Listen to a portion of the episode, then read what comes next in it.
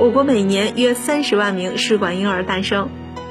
随着近几年不孕人群的增长，辅助生殖技术成为越来越多家庭的选择。在北京一家三甲医院，辅助生殖门口不少患者在排队等候。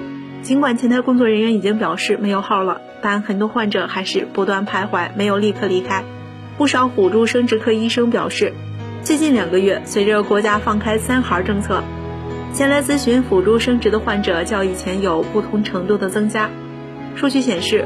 目前，我国育龄夫妇的不孕不育率已经攀升至约百分之十二到百分之十八。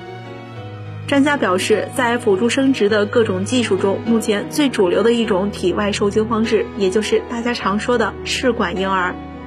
我国每年约有三十万名试管婴儿诞生。